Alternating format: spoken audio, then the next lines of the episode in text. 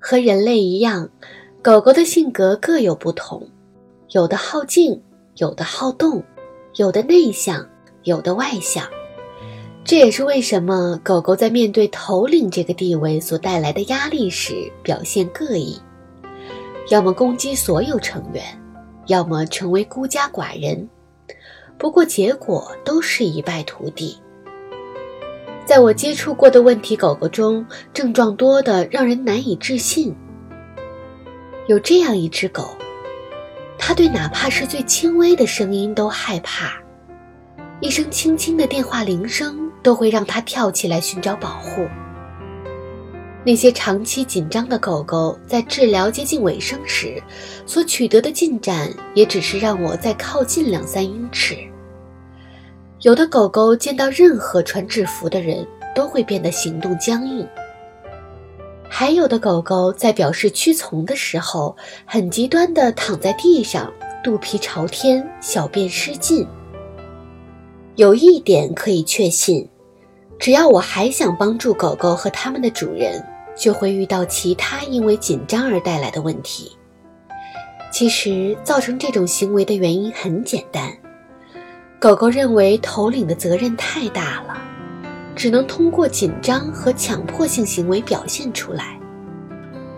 利比是一只四岁的黑色拉布拉多犬，它所住的村子也叫利比。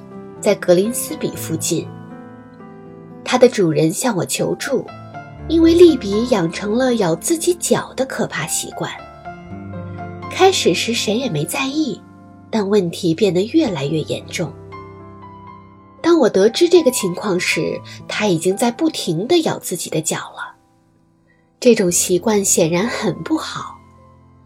利比的伤口非常严重。如果继续下去，有可能因为脚部的感染而丧命。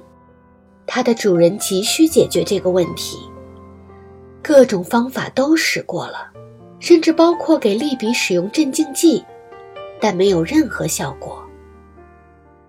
当我到利比家时，利比正带着所谓的伊丽莎白领的白色塑料圈，为的就是不让它再咬到自己的脚。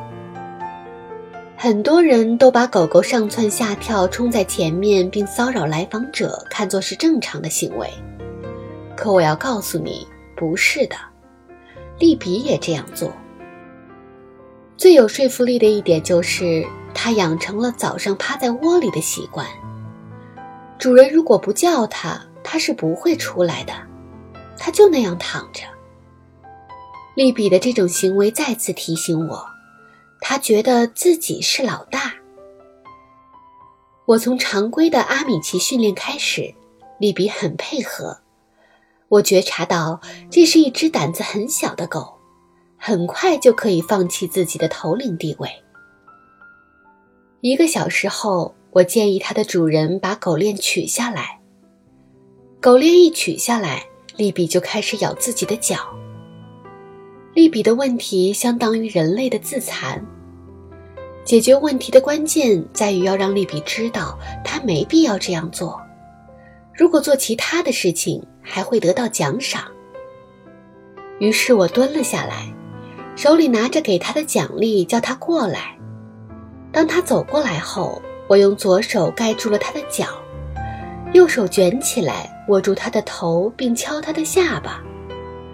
整个过程中，我一言不发，进行得很平静，不会给利比带来压力。他迟疑了一下，然后又把注意力转移到脚上。他一这样做，我就分散他的注意力，并用食物作为奖励。这的确是一种积极的合作。这种情况持续了一会儿，每次我们停下来，而利比要摆弄他的脚时，我就再开始。我要的就是持续，就这样，我们持续了二十分钟。这一次，利比的表现好多了。于是我走进厨房，和它的主人喝了一杯茶。过了几分钟，我们注意到利比已经在起居室的地板上睡着了。最终，利比不再充当卫士的角色，并学会了放松。在这样轻松的状态下，狗狗才能陪伴主人愉快地度过新年。在这里为大家准备了一份年货小心意，赶紧拿起手机下载阿里旗下官方返利神器一淘 APP，在搜索框输入我的年货专属口令“小狗爱吃鱼”，就能跳出一张八元购物红包。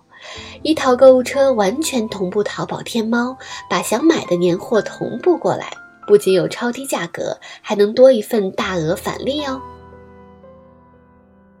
因为第一次遇到如此严重的情况，所以我建议它的主人在随后的几天里随时向我通报利比的情况。随后的几周里，我接到一两次电话，都在重复两件事：利比的脚痊愈了，咬脚的毛病也改掉了，他的生活从此走上了正轨。狗狗心理学是涉及范围很广的科学。我不想在这里分析犬类的思想，但我想说的是，狗狗有时也会和人类一样沉溺于某件事。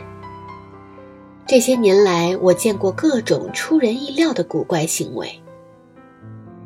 一只叫罗斯蒂的德国牧羊犬，可以花上一个小时追自己的尾巴，它的主人也不知道它在干什么，于是给我打电话。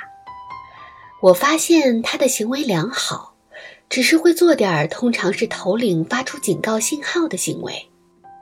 当有陌生人时，它也只是跳起来，并没有什么过分的行为。我有充足的时间发现罗斯蒂为什么要追自己的尾巴。不过幸运女神在那天下午就向我微笑了。当我和罗斯蒂的主人说话时，他们三岁的女儿睡着了。罗斯蒂显然非常关注小女孩，她忠心耿耿地卧在小姑娘的床边，但她根本没有睡多久。看到小姑娘醒来时，我突然眼前一亮。当罗斯蒂在身边时，小姑娘会本能地捉住罗斯蒂的尾巴。小姑娘捉住罗斯蒂的尾巴，像玩具一样摇来摇去，罗斯蒂就变成了会摇尾巴的托波僧。他站起来时，就像篝火夜里的烟花一样转圈。罗斯蒂的主人从未注意到这个情况。我告诉他们，罗斯蒂追自己的尾巴是因为他的女儿拿他的尾巴玩儿。以前我就说过，要让儿童在狗狗面前保持正确行为可不容易。这次。我让孩子的父母把孩子和狗狗在没有成年人时分开。我还让孩子父母和他做游戏，这样孩子的注意力才会从螺丝蒂的尾巴上移开。他们可以做任何游戏，只要能让小姑娘把注意力集中在狗狗的头部而不是尾部。很快，罗斯蒂不再追逐自己的尾巴。小姑娘也不再去抓罗斯蒂的尾巴，而是在花园里追逐各种玩具了。